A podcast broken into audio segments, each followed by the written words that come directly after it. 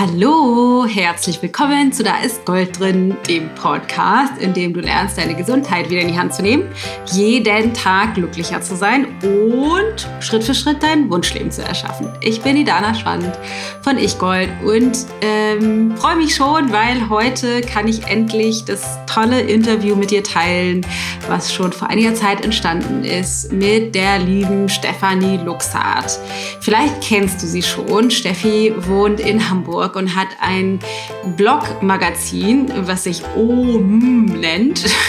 Also ein bisschen kompliziert auszusprechen und zu schreiben. Sie hat einen Podcast dazu, ähm, Endlich Om, und äh, ist ein, eine Virtuose, was Worte angeht. Sie schreibt schon ewig lange, also kommt aus dem klassischen Journalismus, war schon bei der Brigitte äh, für, geschrieben für Stern und Gala und Living at Home, Myself, alle möglichen Magazine und hat nebenher noch ein Händchen für Einrichtungen und hat dann irgendwann das Blogmagazin Endlich Om gegründet und schreibt da mittlerweile wunderschöne Artikel, hat ein ganz tolles Abo, das ist so eine digitale Variante von einem Magazin, würde ich das nennen, ähm, wo sie eine tolle Rezeptekolumne hat, wo sie super Artikel schreibt, wo es einen exklusiven Podcast gibt, wo sie spannende Leute interviewt, wo es immer eine Goodie Bag gibt mit irgendwelchen tollen äh, Goodies über, von Kosmetik, über äh, Wellness-Gutscheine, über Einrichtungsrabattcodes und so weiter und so fort. Also richtig, richtig cool.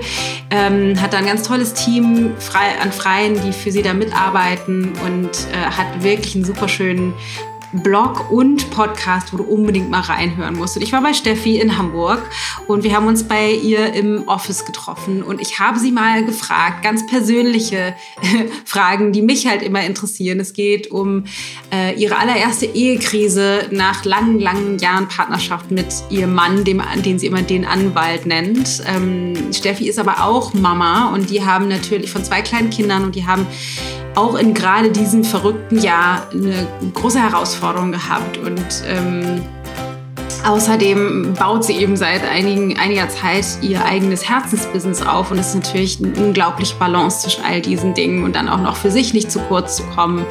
Ähm, sie spricht über Zuckerkonsum, über ihren neuen Coach oder Coachfrau, die sie regelmäßig besucht, um für sich mehr Klarheit zu schaffen und vieles, vieles mehr. Also es ist echt ein sehr, sehr authentisches Gespräch ähm, geworden und ich freue mich total, weil ich glaube, da steckt eine ganze Menge drin, weil die Steffi nimmt wirklich kein Blatt vor und es geht um Sex und Zucker und äh, Mami gilt und äh, Online sein, Digital Detox, äh, außerdem sowas wie Nachhaltigkeit und so weiter und so fort. Das ist echt richtig, richtig schön und ich hoffe sehr, dass du ganz viel daraus mitnehmen kannst. In diesem Sinne äh, hüpfst du mal rein und ich wünsche dir ganz viel Spaß mit dieser tollen Folge.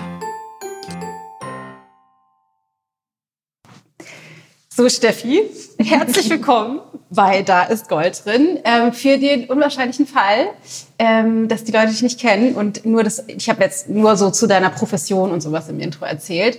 Sag doch mal, wie würdest du dich beschreiben als wofür bist du hier im Leben? Also, was ist sozusagen, wofür bist du geboren worden? Was ist der Unterschied, den du machen sollst?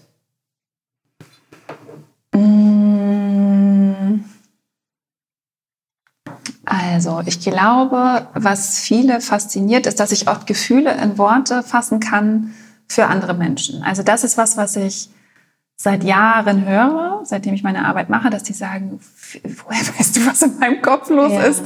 Und warum kannst du das so aufschreiben oder so erzählen? Und deswegen bin ich eigentlich fast darüber dazu auch übergegangen, ähm, zu sagen, dass mein Beruf Geschichtenerzählerin ist. Ja. Also was ich mache in meiner Arbeit, und das klingt für manche vielleicht komisch, aber ist zu gucken, wie fühlen sich die Menschen oder wie fühlen sich die in meinem Umfeld, wie fühle ich mich selber, wie fühlen sich die Menschen, die um mich rum sind.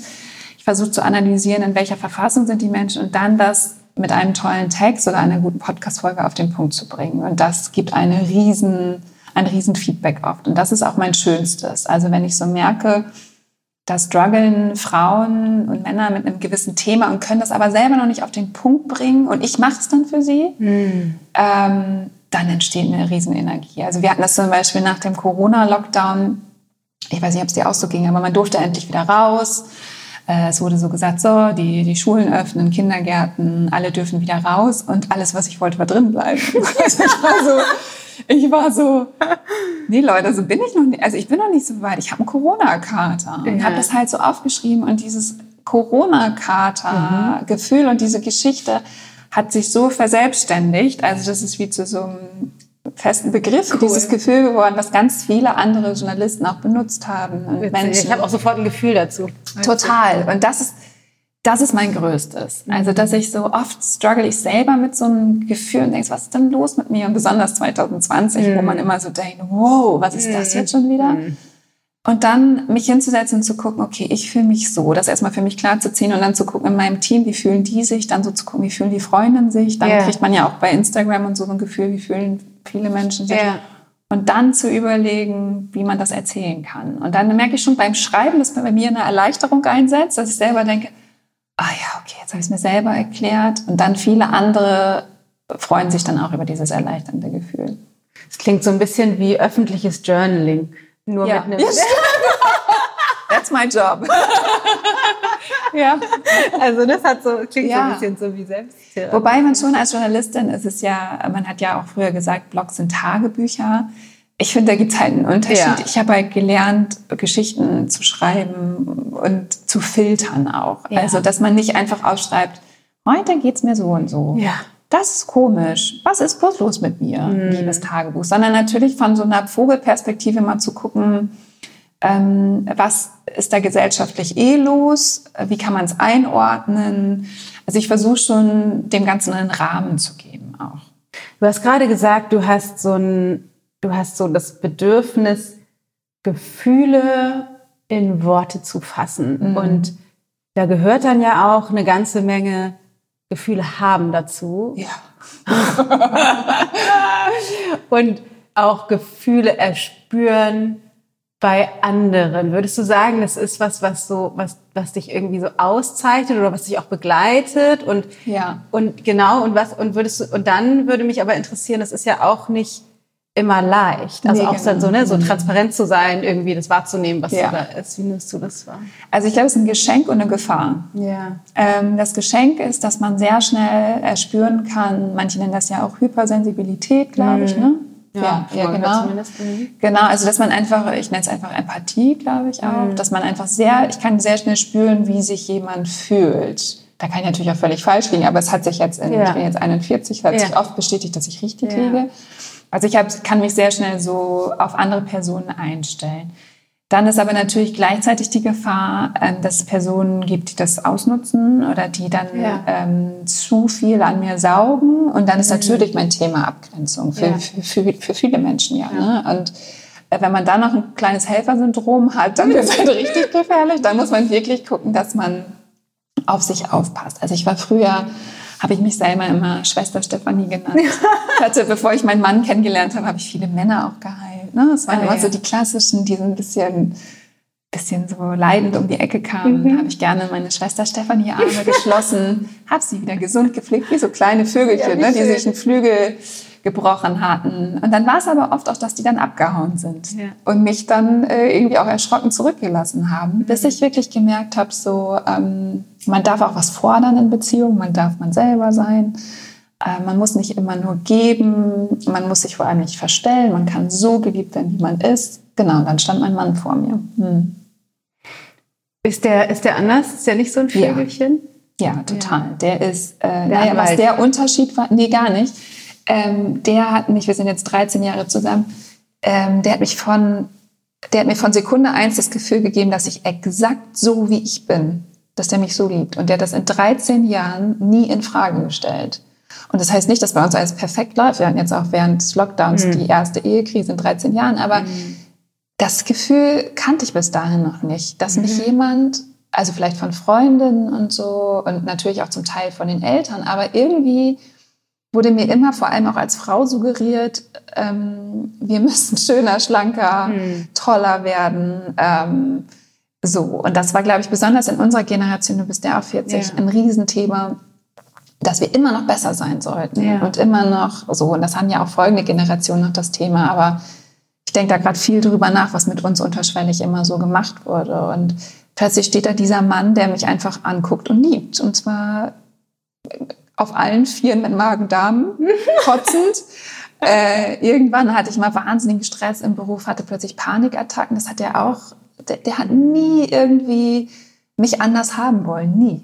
Noch nie, noch nie, noch nie. Und ich glaube, da kommt auch nichts mehr. Ja. Ähm, so, das ist ein Wahnsinnsgeschenk. Und ich glaube, das wissen viele Frauen nicht, dass es das gibt und dass wir das einfordern können. Also ich sehe Mhm. viele Freundinnen, die unfassbar große Kompromisse machen in Beziehungen, Ja. die, ähm, die sich verleugnen selbst. Also das war auch, als wir unsere Krise hatten, das war das erste Mal, dass wir nicht mehr in so einer Verbindung miteinander waren, weil wir einfach auch zwei kleine Kinder haben, Lockdown, selbstständig, wir, wir konnten uns selber gar nicht mehr spüren und damit ging auch die Verbindung verloren. Und die Verbindung war aber sofort wieder da, als wir miteinander kommuniziert haben und ehrlich waren. Und da habe ich auch gesagt, ich habe angefangen, mich dann selber auch zu verleugnen und, und Sachen, die mir wichtig sind, ähm, nicht mehr einzufordern. Und dann fühlte sich das an, finde ich, als wenn man so ein Teil von einem stirbt. Dass man so denkt, okay, wenn ich jetzt auf dem Weg bleibe, mich weiter so verleugne, dann stirbt es in mir. Ja. Und das, da konnte ich das erste Mal verstehen, wie sich manche Freundinnen fühlen, ähm, die in Beziehungen sind, wo sie sagen, naja, so wichtig ist ja Sex nicht. Ähm, ja das ist schon okay, dann haben wir halt nicht mehr so viel Sex, dafür haben wir andere Sachen. Na gut, wir, äh, dann macht halt jeder sein eigenes Ding. Und, ich, und, und ich denke immer so, das müssen wir nicht akzeptieren. Wir müssen nicht, Ja.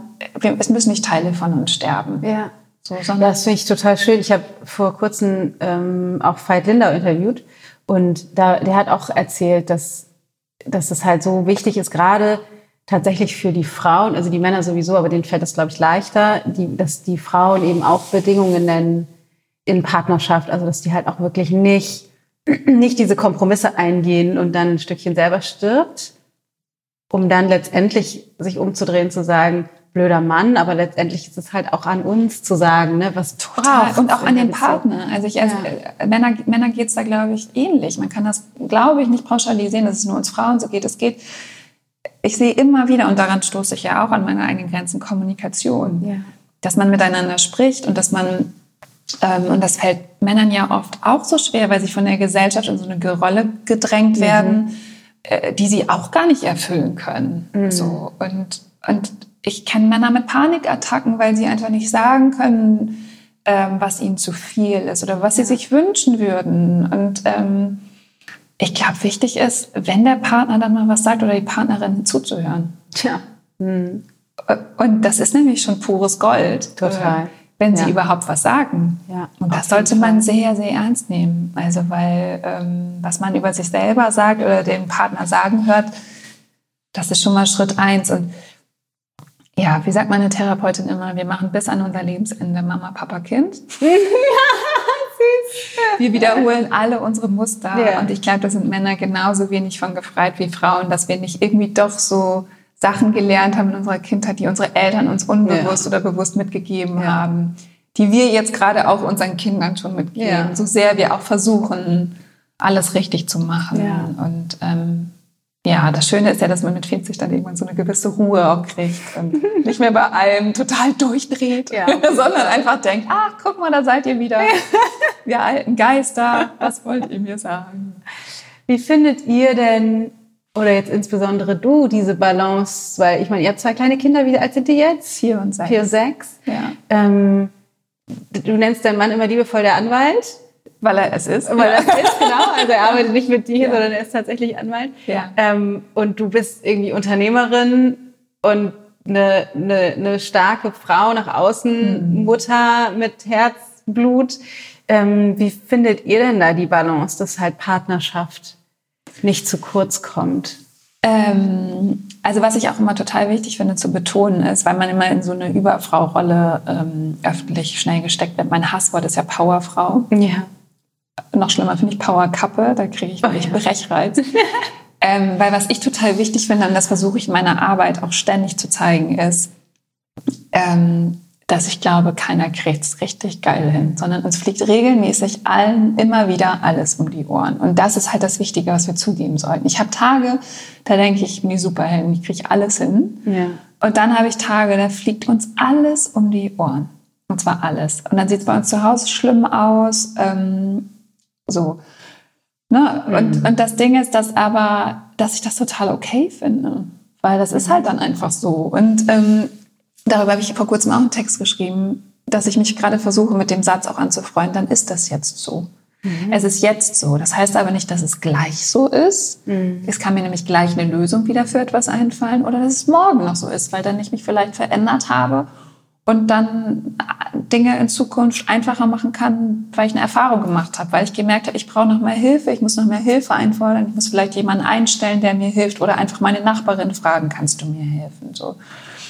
Ich finde nur wichtig, nicht nach außen so zu tun, als wenn immer alles super wäre, mhm. weil ich habe das immer gehasst, wenn meine Eltern das früher gesagt haben. Und die haben schon ganz früh immer gesagt, jeder hat sein kleines Drama. Mhm. Und ich dachte immer so, nein, nur ihr. Ja.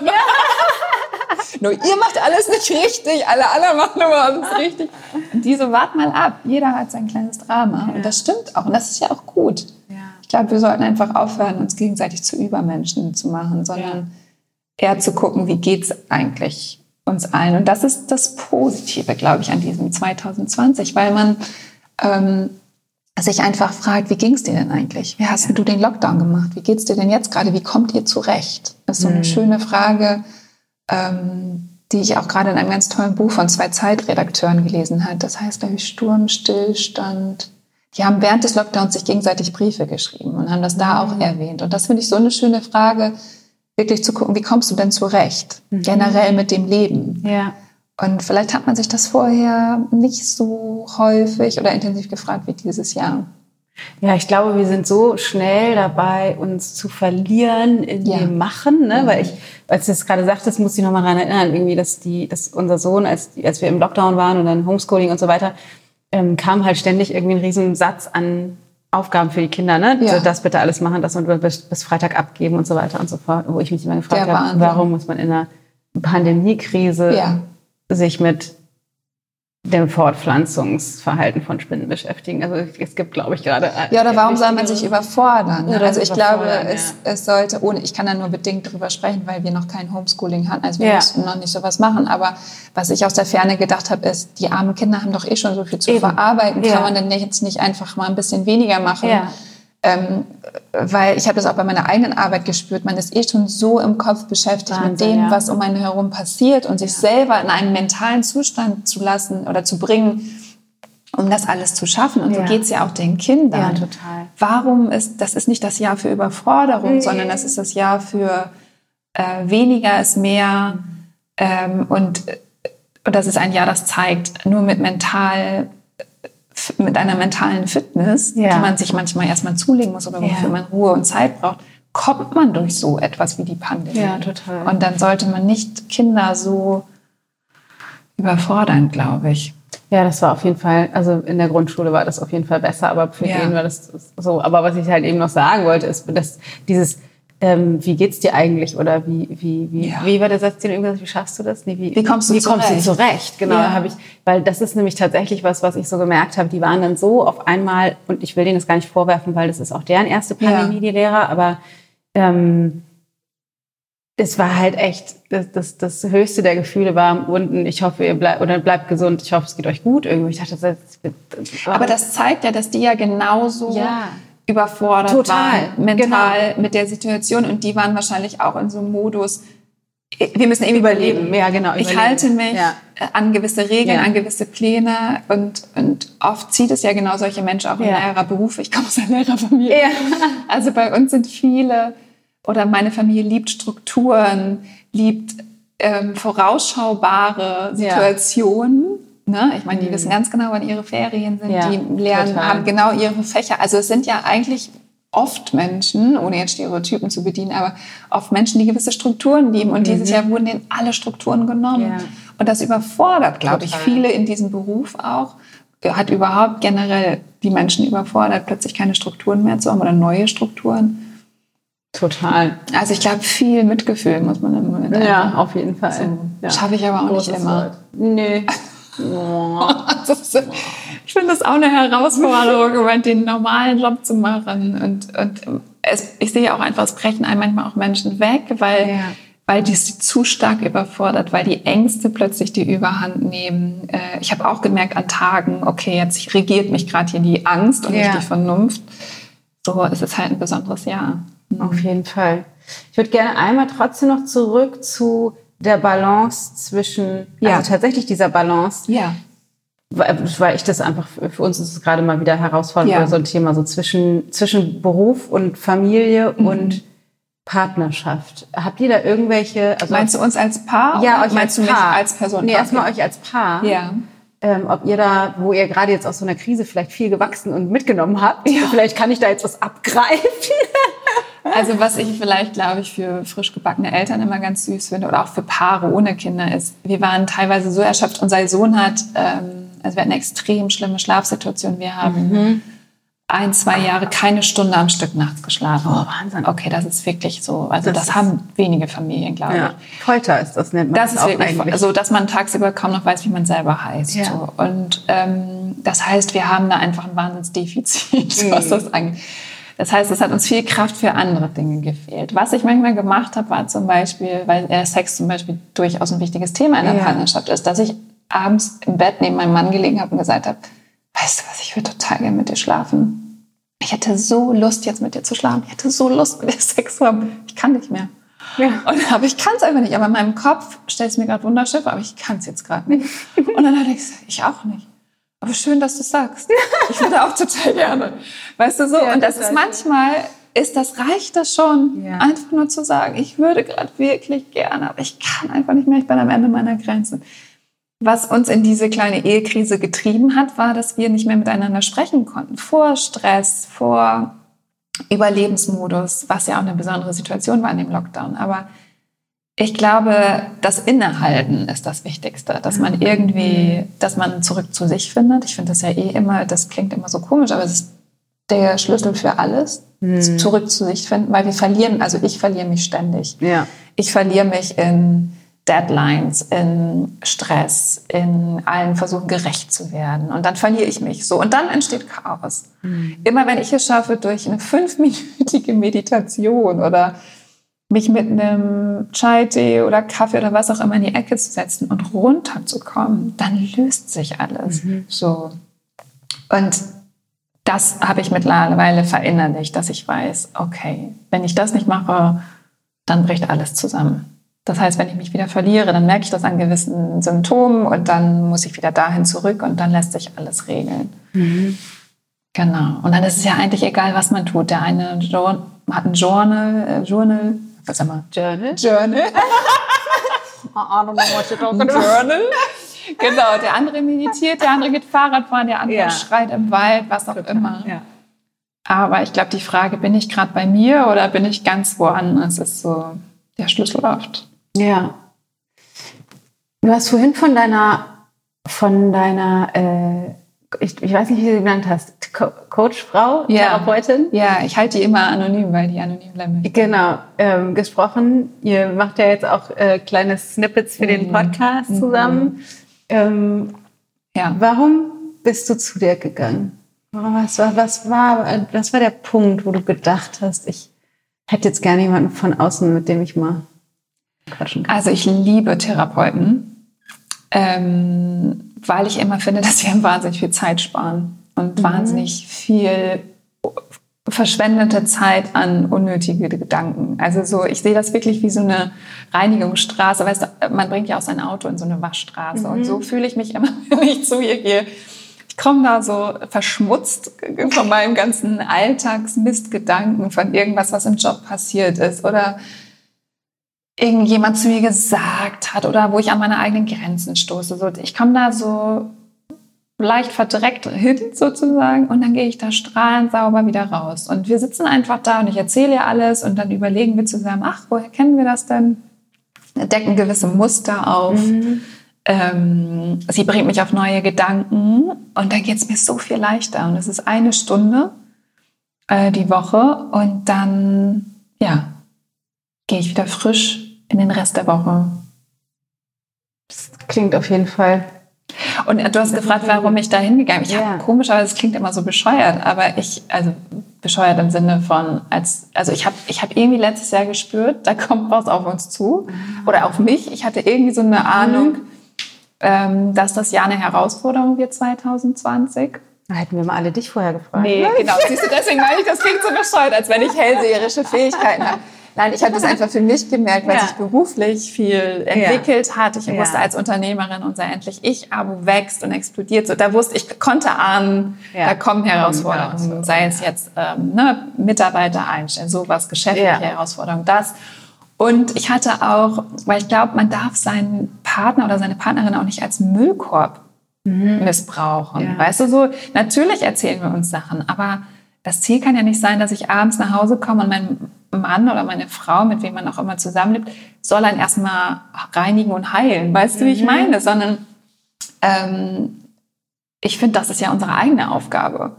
Und im besten Fall kommt man ja nach Hause und kann einfach äh, sich auf die Kommunikation mit dem Partner einstellen und muss Ja. dann nicht, hat nicht das Gefühl so, so jetzt mach du mal, jetzt mach du mal, dass es mir besser geht, sondern das ist ja meine eigene Verantwortung.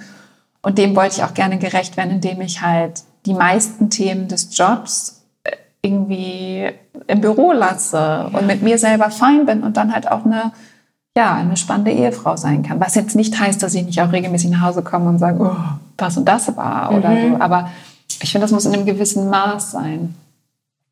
Ja, das ist spannend. Das habe ich gerade für mich gedacht, weil bei uns ist es ja ein bisschen anders, weil wir nicht aus unterschiedlichen Jobs zusammenkommen, sondern die Dinge, über die wir dann sprechen, die haben wir äh, wahrscheinlich gemeinsam den Tag über in unserem Umso Arbeitszimmer von zu Hause ne? aus Ja, sozusagen. umso das ist wichtiger, dass es auch noch eine andere Ebene Auf jeden ne? Fall, ja, ja, total. Total. Macht ihr sowas wie Date Nights oder so?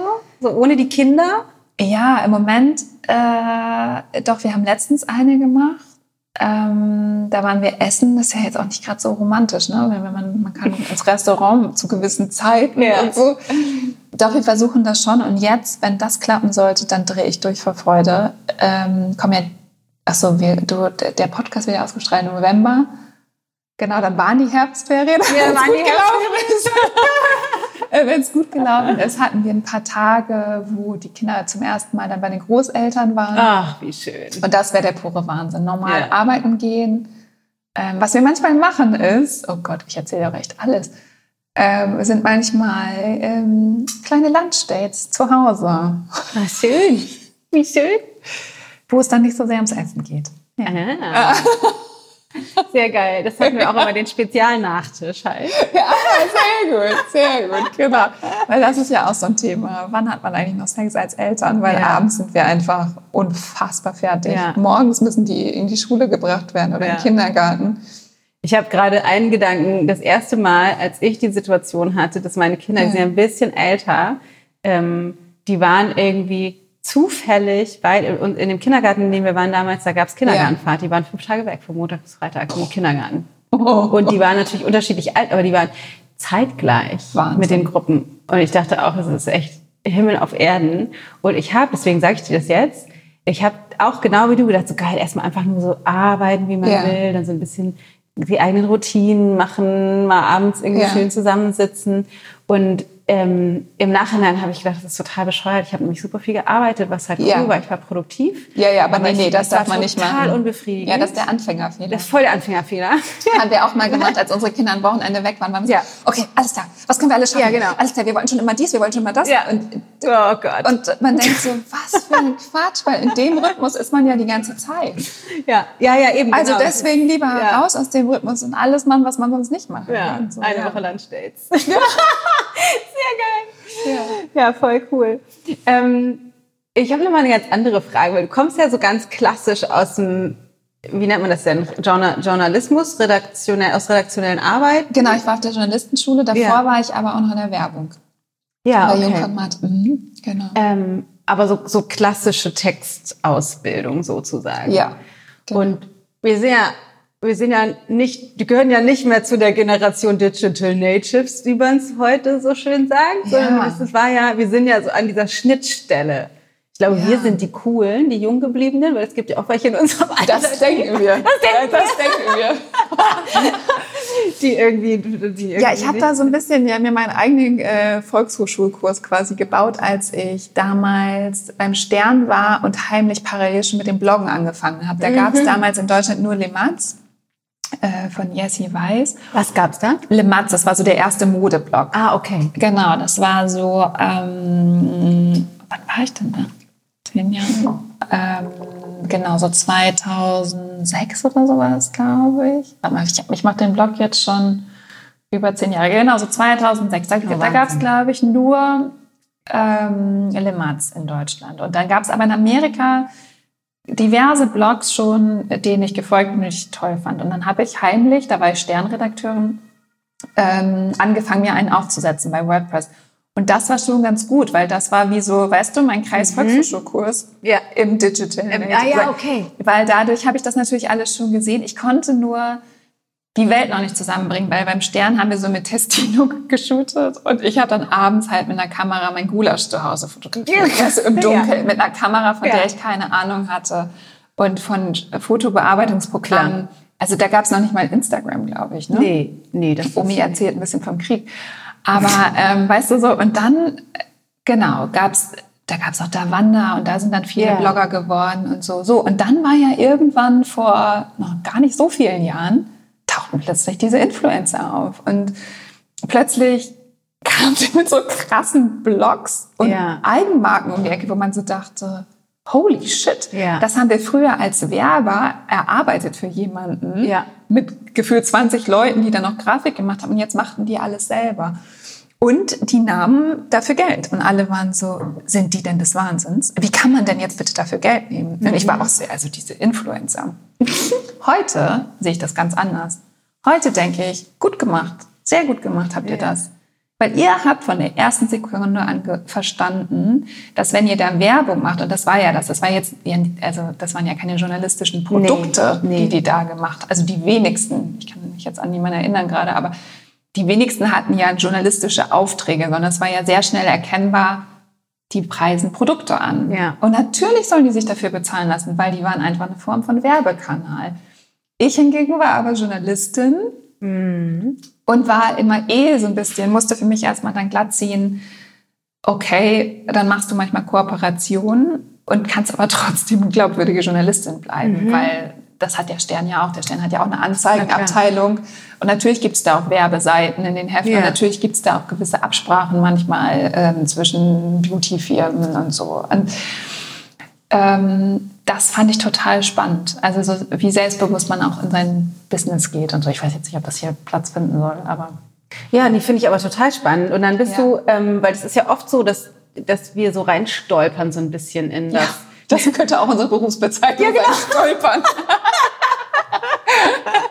also ich habe nicht irgendwie ja. mit acht Jahren schon gedacht, ich werde mal. Genau, also was das heute noch gar nicht erfunden ist, genau. werde ich. ähm, deswegen finde ich das total spannend, weil ich glaube, es gibt viele da draußen, die irgendwie noch keine Ahnung haben, was das, was sie gerne machen wollen, sein kann, vielleicht sogar. Ne? Das ist, und ich meine, wir leben ja natürlich jetzt in einer der besten Zeit, wo man es irgendwie sich selbst wie aus so einem Stück ja. äh, Ton irgendwie so basteln kann. Aber wie bist du denn dann dazu gekommen? Weil du hast ja lange noch offiziell für Redaktionen geschrieben. Ich glaube, das machst du jetzt nicht mehr, ne? Du bist nur, nur noch ausschließlich Ja, genau. Seit acht Magazin. Jahren ungefähr ähm, mache ich nur noch mein eigenes, genau. Ja. ja. Da, weil wir ja auch ähm, davon leben können, weil es jetzt einfach auch ein ähm, genau, es ist das Online-Magazin, der Blog om.de und dazu gehört der Endlich Om Podcast, der ja. ähm, genau, den habe ich auch einfach gemacht. Ja. Und das sollte irgendwie so sein, habe ich das Gefühl. Der mhm. wurde dann plötzlich sofort und das, da habe ich nichts für gemacht. Ähm, naja, gut, außer vielleicht ähm, gute Folgen aufgenommen, aber der, plötzlich kriege ich eine Nachricht damals von Apple von vor zwei Jahren. Ja, es ist einer der äh, zehn Besten des Jahres. Ich so, was? Ich habe das doch gar nicht ja, eingereicht oder so, weißt du so. Ja. Und der hat so ein Eigenleben entwickelt. Toll. Und ähm, was ich daran gut fand, dass äh, das, was mich da wirklich auch zum Weitermachen inspiriert hat, war, dass du mit Qualität halt immer noch überzeugen kannst. Ja. Weil die Leute denken, sie müssen sonst was für Tricks drauf haben, um erfolgreich zu sein. Alles, was, glaube ich, an dem Podcast gut ist, ist, dass es gut vorbereitete Gespräche sind, dass es einen, einen journalistischen roten Faden durch diese Gespräche ja. gibt und spannende Menschen ausgesucht werden, etc. Und dann hat der, der ist in jedem Magazin gewesen, ohne dass wir je eine PR-Frau gehabt hätten. Mhm. Ähm, plötzlich kam das deutsche Bahnmagazin und hat uns irgendeinen Preis verliehen oder so. Weißt du, also Wahnsinn, der hat ja. so, der hat so ein Eigenleben entwickelt. Toll. Ähm, und das finde ich immer wieder so toll. Ähm, die Autorin Kypra Gümüşay hat zum Beispiel das Buch geschrieben, was alle bitte lesen sollen, Sprache und Sein. Mhm. Ähm, und das kam genau während der Lockdown-Phase raus, wo man denken könnte, ja, schlimmer geht's nicht. Ja, schlimmer geht's nicht. So PR-technisch. Aber dieses Buch ist so gut, dass es seit Wochen in der Bestsellerliste ist, ja. ganz von alleine, weil die Menschen es nämlich mitgekriegt haben, wie gut dieses Buch ist und es in der neunten Auflage. Das heißt, Wahnsinn, ja. ich glaube, in dieser Welt, wo im Moment auf allen Kanälen immer geschrien wird, hier ist das Geilste, hier ist das Beste und angepriesen wird, können wir uns, glaube ich, langsam mal überlegen, ob das überhaupt sein muss oder ob einfach Qualität wieder überzeugt. Und ja. ähm, und das ist was, was ich halt sehr ernst nehme. Da muss ich immer nur aufpassen, dass ich nicht zu ernst nehme. Mhm. Äh, dass ich nicht zu perfekte Sachen abgeben will, zu gute Sachen. Weil es auch mit unserem Endlich Ich-Abo, das hat angefangen aus einer Schnapsidee sozusagen. Okay, wir trinken keinen Alkohol, aber, ja. oder ich nicht. Aber quasi eine Stunde bevor das online gegangen ist, hatten wir noch nicht mal einen Namen. Und Wahnsinn. dann haben wir gedacht, äh, endlich ich, das ist doch das Gefühl, was wir immer denken jeden Tag, wenn man mhm. abends auf die Couch fällt und denkt, so, und jetzt mal ich. Jetzt mhm. mal, jetzt geht's mal kurz um mich, so. Ja. Und das haben wir erst mal gemacht und dann im Wachsen haben wir gemerkt, ah, guck mal, das gefällt den Frauen, die das abonniert haben oder das nicht so. Und so entwickeln wir das jetzt immer Stück für Stück weiter und kriegen ein Wahnsinnsfeedback von den Frauen und hören aber auch dazu. Ja. Und ich glaube, das ist echt der Schlüssel. Wir hören immer wieder zu. Wir nehmen sehr genau wahr, was mögen sie, was mögen sie nicht, was wünschen sie sich. Ja, das, das ist ja schon. tatsächlich auch, wenn man sich jetzt Marketing oder Marketer anhören wollen würde, die ja. sagen das ja tatsächlich, ne, das Zuhören. Und das äh, finde ich machen aber die wenigsten. Machen die wenigsten tatsächlich, lustigerweise, ne? Ja. Wobei ich dann jetzt auch gerade nochmal dachte, das ist aber irgendwie auch total schön, weil das ja so ein bisschen zu deiner zu deiner äh, Superpower irgendwie passt, ne? das ja. Zuhören und die Gefühle ähm, zu verbalisieren. Ich musste jetzt gerade auch noch daran denken, du hast ja in deinem Podcast, der heißt jetzt, muss ich mal ganz kurz nachdenken, also der heißt endlich, endlich Om, also der, mhm. der öffentliche sozusagen, aber du nennst den ja, ich krieg's jetzt nicht mehr ganz zusammen, auf jeden Fall kommt Spätzünder drin vor. genau, mein, äh, im Intro habe ich immer gesagt, äh, für Spätzünder in Sachen Nachhaltigkeit, Selbstliebe und gesunde Ernährung. Genau, ja, weil genau. ich so, ähm, dabei hat mir Lynn Höfer halt auch viel geholfen, ähm, durch den Schlafentzug unseres Sohnes habe ich gedacht, okay, ich push mich mit Zucker durch, die, ja. durch den Tag, was ja. ja. auch ein Stück weit dann funktioniert hat. Ja. Aber irgendwann wurde ich immer nervöser, kamen auch diese Panikattacken zurück, dass ich wirklich so, mhm. es gibt da so, es gibt, glaube ich, Studien, dass Zucker auch solche äh, Angststörungen befeuert. Aber da möchte ich mich nicht so weit rauslehnen. Ich habe es bei mir persönlich aber gemerkt, dass je beschissener ich mich ernährt habe, umso schlimmer war diese innere Nervosität und so wenig, also es fiel mir einfach schwieriger, bei mir zu bleiben. Und dann habe ich wirklich so einen kalten Entzug gemacht. Ich weiß noch, Lynn hatte mir damals dieses Zuckerfrei-Buch mhm. empfohlen von dieser Sarah. Schon wieder vergessen. Mhm. Auf jeden Fall alles, was sie mhm. da empfiehlt, ist ja wirklich so einen kalten Entzug, auch keine Fructose mehr und keinen Industriezucker für, ich glaube, sechs Wochen. Mhm. Und das hat mein Leben natürlich komplett verändert da weil ich dann einfach gemerkt habe, oh Gott, wo ist denn mittlerweile überall Zucker drin? Ja. Das war wie so eine Zeitreise, dass ich so dachte, äh, was ist denn bitte in den letzten Jahren über? Also wo ja, kommt der ganze Zucker her? Dann habe ich mir das alles angeguckt und ähm, habe dann mit gesunder Ernährung auch wirklich angefangen. Den Höfer war da schon längst bei uns ähm, Kolumnistin, aber ich habe dann auch wirklich mal angefangen, das alles nachzukochen mhm. und habe halt gemerkt, welche krasse Power in gesunder Ernährung steckt. Und das im Lockdown jetzt dieses Jahr, also ich habe es zwei Jahre jetzt sehr erfolgreich gemacht für mich. Komplett ich, zuckerfrei? Ähm, genau, ich habe dann keinen Alkohol mehr getrunken, ich habe wirklich keine Süßigkeiten mehr gegessen, nur so natürliche Sachen, ne, mit ja. Datteln und sowas ein. Und ab und zu mal ein Stück Kuchen. Und dann mhm. kam der Lockdown. Ja, Überraschung. Und ich habe, bevor ich mich mit gesunder Ernährung befasst habe, habe ich halt immer so Smarties-Shots gemacht. Ich weiß nicht, ob du das kennst, diese Mini-Packung von Smarties, nee. die man bei Kindergeburtstagen so, oder doch, Halloween ja, ja, ja, oft so. Und da habe ich ganz oft einfach während des Tages manchmal so einen Shot genommen. Wie geil. Smart. Und das ist ja, wenn ich das heute mache, da explodiert mein ganzer Mund, ja. weil es ja unfassbar süß ist. Unfassbar süß, ja. Und während des Lockdowns kamen leider Smarty-Shots und alles Mögliche zurück, weil Ja. ich wieder so in so einer überforderten Situation Ja. war.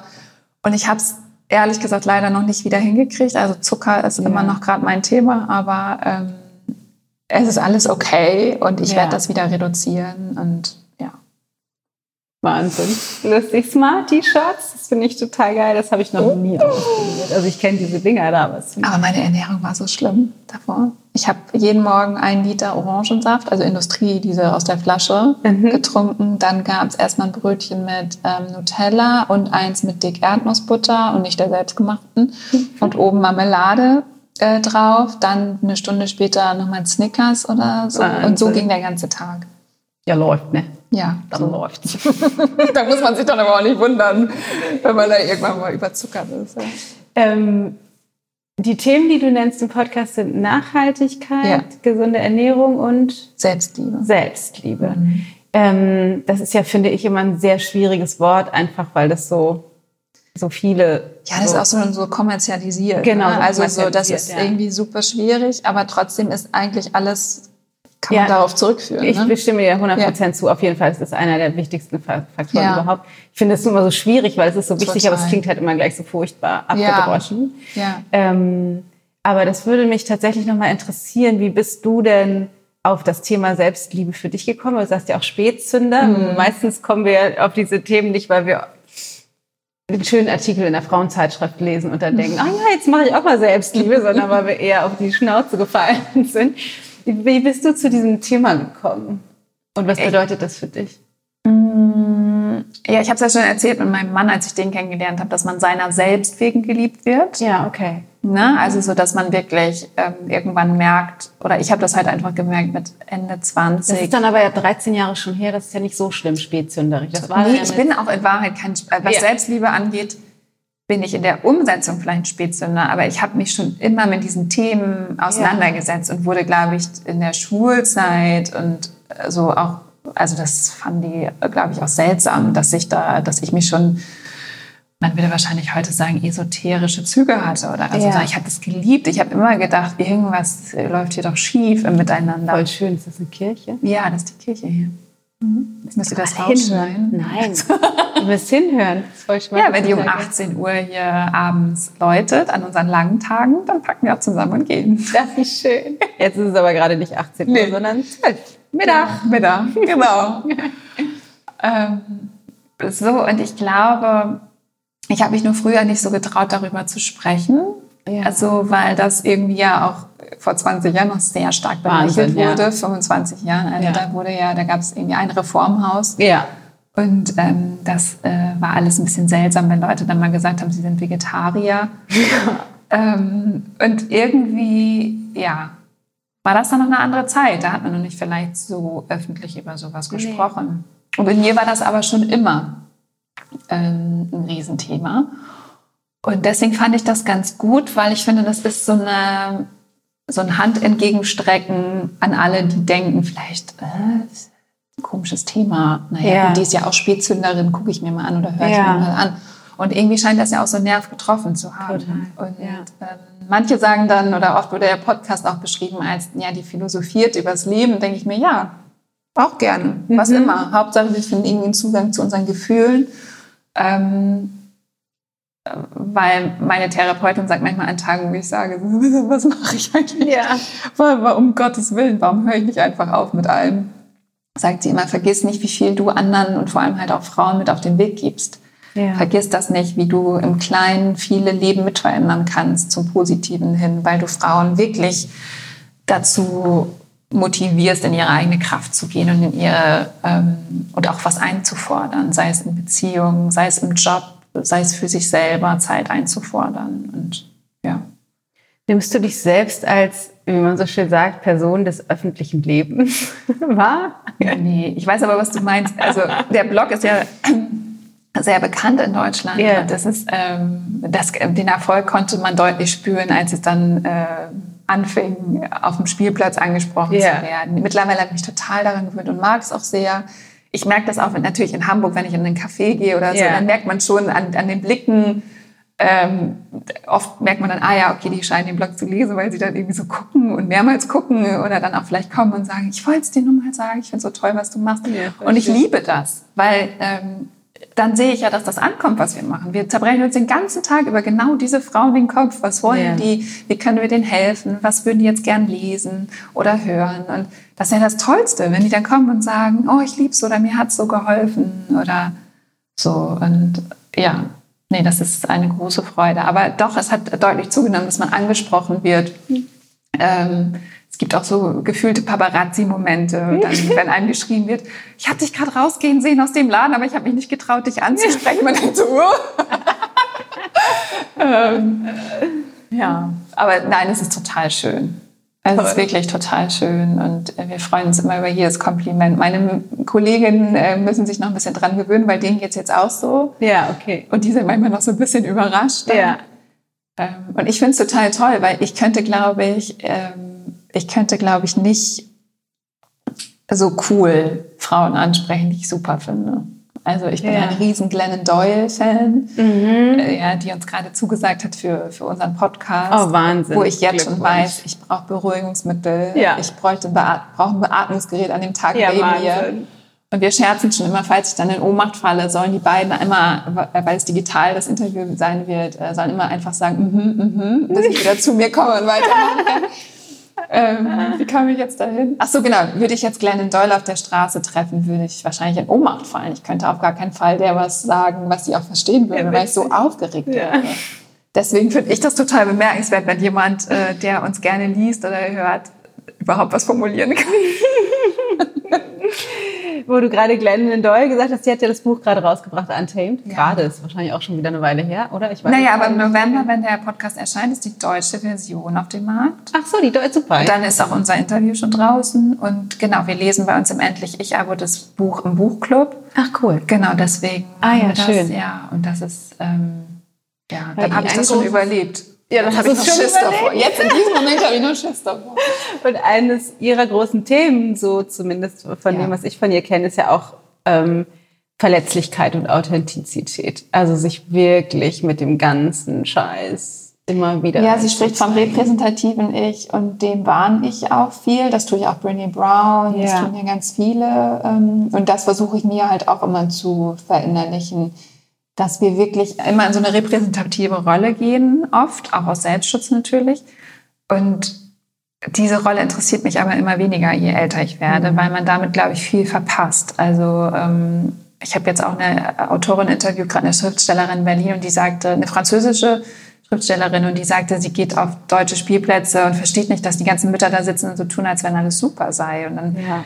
und sie verzweifelt total daran, das wäre in Frankreich anders. Und dann meinte ich, naja, es gibt einen guten Trick, du musst die Erste sein, die das Herz aufreißt und dich da hinsetzt und einfach sagen, mhm. boah, mir fliegt gerade echt wieder das Leben um die Ohren und mit meinem Mann ist auch schwierig und Gott, manchmal könnte ich meine Kinder echt würgen, ja. was ich natürlich nicht tue, aber so in Gedanken.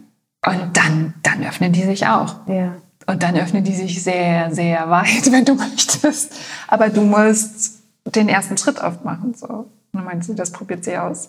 Ja, cool.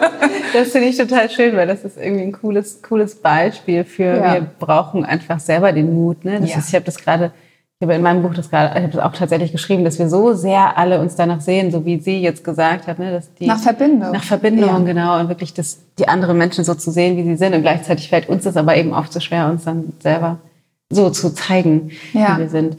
Ähm, ich möchte in zwei Bereiche noch, bevor wir hier ja. gleich fertig sind. Und zwar das erste ist Kinder ja. und das zweite ist Schrebergarten. Oh ja. ja. Fangen wir doch mit den Kindern an. Ja. Ähm, wie ist das? Kennst du sowas wie Mami gilt? Weil ich, mich interessiert das mhm. immer für, für, für, für so, ne, weil ich kenne das, für mich ist das ein Riesenthema. Ja. Ähm, und ich will einfach jede Frau, die auch so mit einer Passion was mhm. nach draußen verwirklicht, fragen, wie regelt ihr das denn? Oder habt ihr das nicht? Oder habt ihr irgendwelche Tipps für mich? Das heißt, du hast. Du meinst ein schlechtes Gewissen, weil du zum Beispiel bei der Arbeit bist und dich nicht um deine Kinder kümmerst? Ja, für mich ist es klassisch, dass ich, wenn ich bei den Kindern bin, denke ich so, oh, ich habe noch so viel auf dem Zettel und ich würde auch gerne XY noch machen. Ja. Und gleichzeitig, wenn ich arbeite, oft zu denken, oh, ich müsste jetzt eigentlich mal aufhören, ich würde gerne bei den Kindern sein Also dieses Zerrissensein Ja, das zwischen haben ja dieser, alle, diesen genau. beiden Passionen. Ich glaube, das haben alle. Und ähm, die, die das nicht zugeben, die verdrängen das. Natürlich, äh, wir haben so viele Rollen zu erfüllen. Ja. Und wir können oft den Rollen überhaupt nicht gerecht werden, weil uns die Zeit dafür fehlt. Das ist ja völlig klar. So, das, das weiß ja auch wirklich jeder.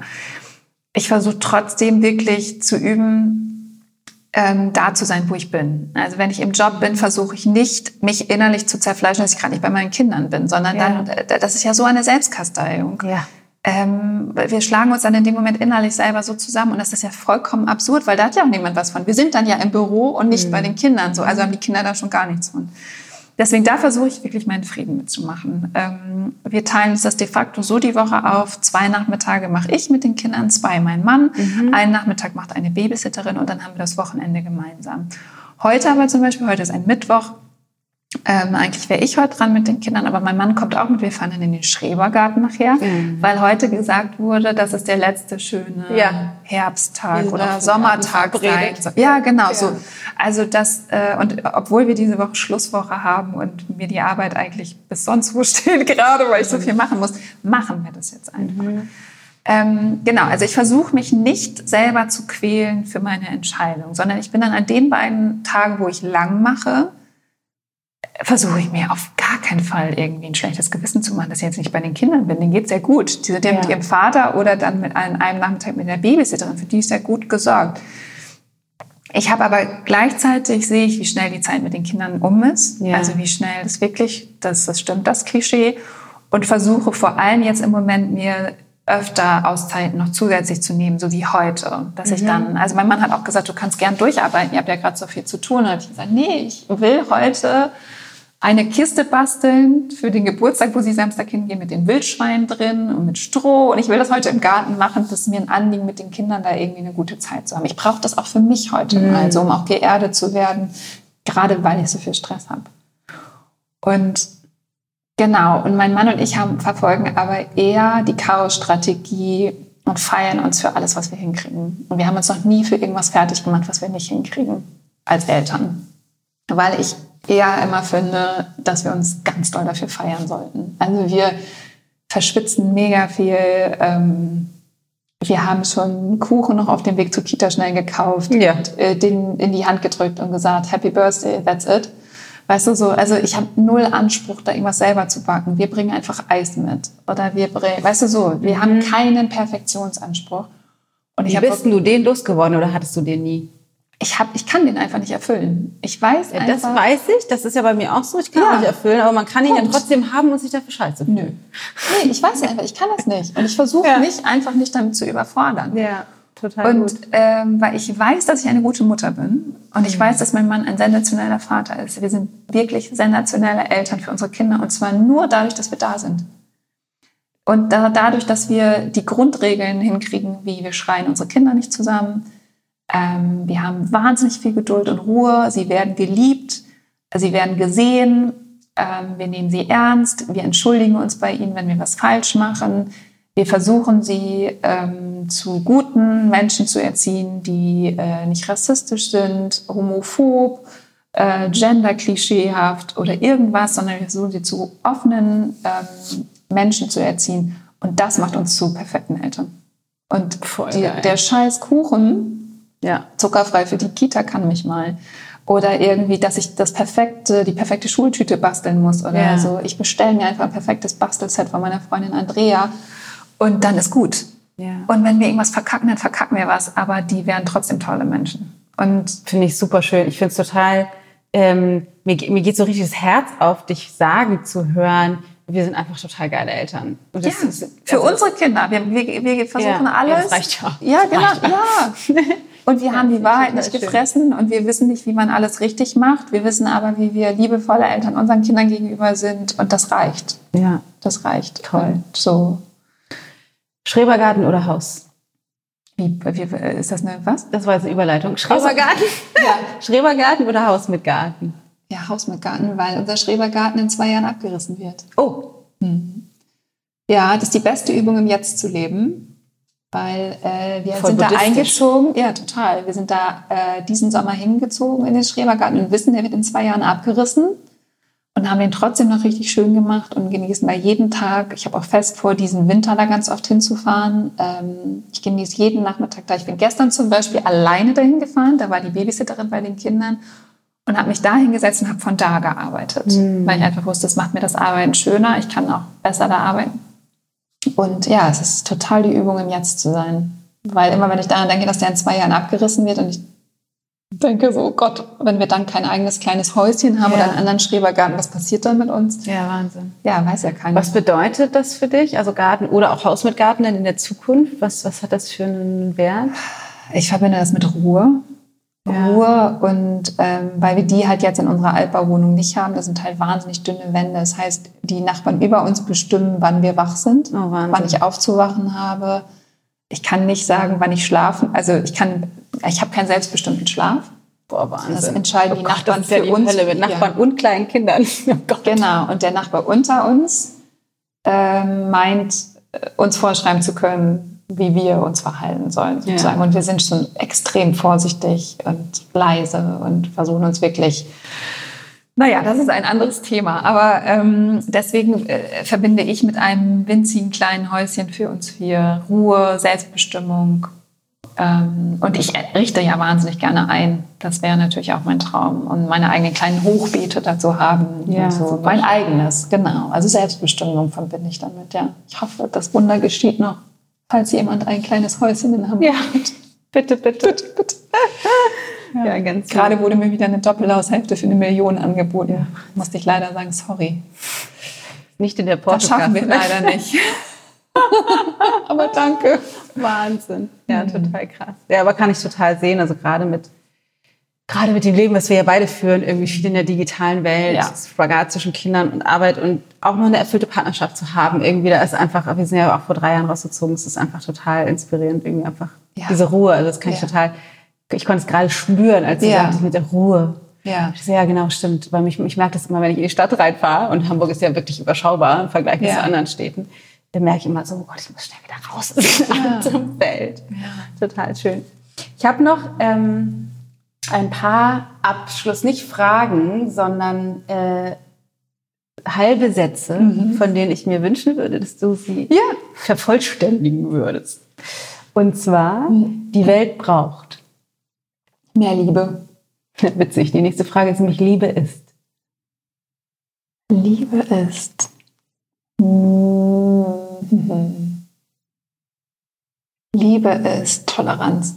Ich glaube daran, dass alles gut wird. Spiritualität ist einfach nur sagen, was ist. Mhm. Authentisch ist man, wenn man sich traut, man selbst zu sein. Freude ist, wenn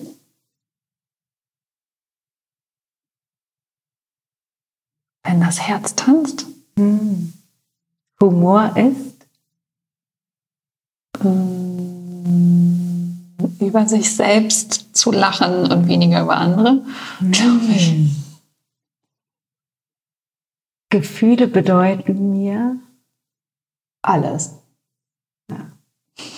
Das ist super cool. Voll schön.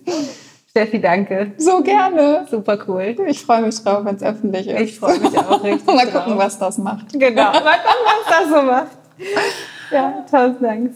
Große, große Freude. Meinerseits. Auf ganz bald. Danke. Ist das nicht eine tolle Frau? Ich bin quasi schockverliebt und ähm, kann mir gut vorstellen, dass es vielen von euch auch so geht. Schaut auf jeden Fall mal bei Steffi auf dem Blog vorbei. Endlich Ohm heißt der. Den findest du unter ohm.de mit O dreimal HM dreimal H.de und da findest du auch das Endlich Ich-Abo, was wirklich eine tolle Alternative ist zu einfach nur durch Social Media scrollen, sondern sich mal Dinge mit Gehalt und Sinn und Verstand anzugucken ähm, und wirklich eine ganze Menge über sich und die Welt zu lernen. Also lohnt sich auf jeden Fall. Ich finde Steffi großartig und bin totaler Fan von allem, was sie macht und finde einfach, dass sie sehr, sehr gut aufgehoben ist in dem Thema Sprache und Schreiben und Sprechen. Das ist echt äh, ja, ein großes Geschenk.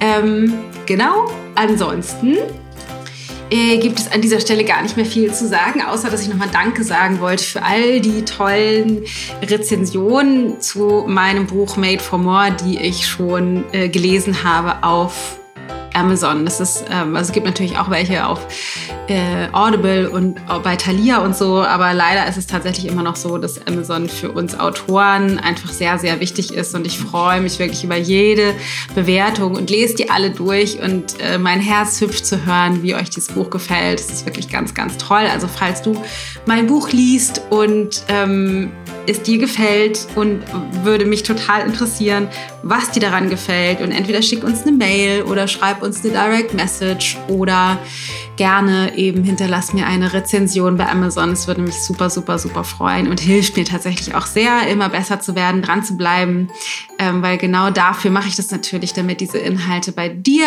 einen Unterschied machen. Ähm, genau, das, das gibt's zu sagen. Und ich hoffe, es geht dir wunderbar. Pass auf dich auf und wir hören uns nächste Woche wieder mit einem neuen spannenden Thema. Bis ganz bald, deine Dana.